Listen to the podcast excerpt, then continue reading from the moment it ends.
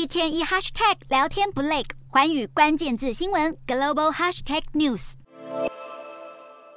北韩在十八号深夜再度对东西岸外海发射炮弹，向东发射大约一百五十发，向西发射一百发，总共发射了大约两百五十发炮弹，落在北方界线以北的缓冲区。朝鲜半岛一带近期一连串演习，现在南韩正进行护国军演，而北韩时隔四天再对外海炮击，持续以武力威吓所谓的军演挑衅。不过，南韩方面称北韩才是挑衅的一方，声明北韩向缓冲区发射炮弹是公然违反九一九军事协议，予以严正警告。随着北韩核武威胁升温，南韩内部不断出现与美国共享核武的要求声音，甚至传出南韩政府已经向华府要求部署战术核武的核保护伞。虽然南韩官方没有证实，但美国驻南韩大使高德伯格已经在十八号表达反对，强调美国坚守禁止核扩散的立场。日本政府对于平壤当局频繁试射飞弹也有进一步回应措施。日本内阁会议在十八号决议对北韩实施追加制裁。包括在冻结五个与北韩核武试验跟飞弹研发相关的团体资产。南韩不仅支持，还强调日本这波制裁展现了美日韩三方的强烈团结意识。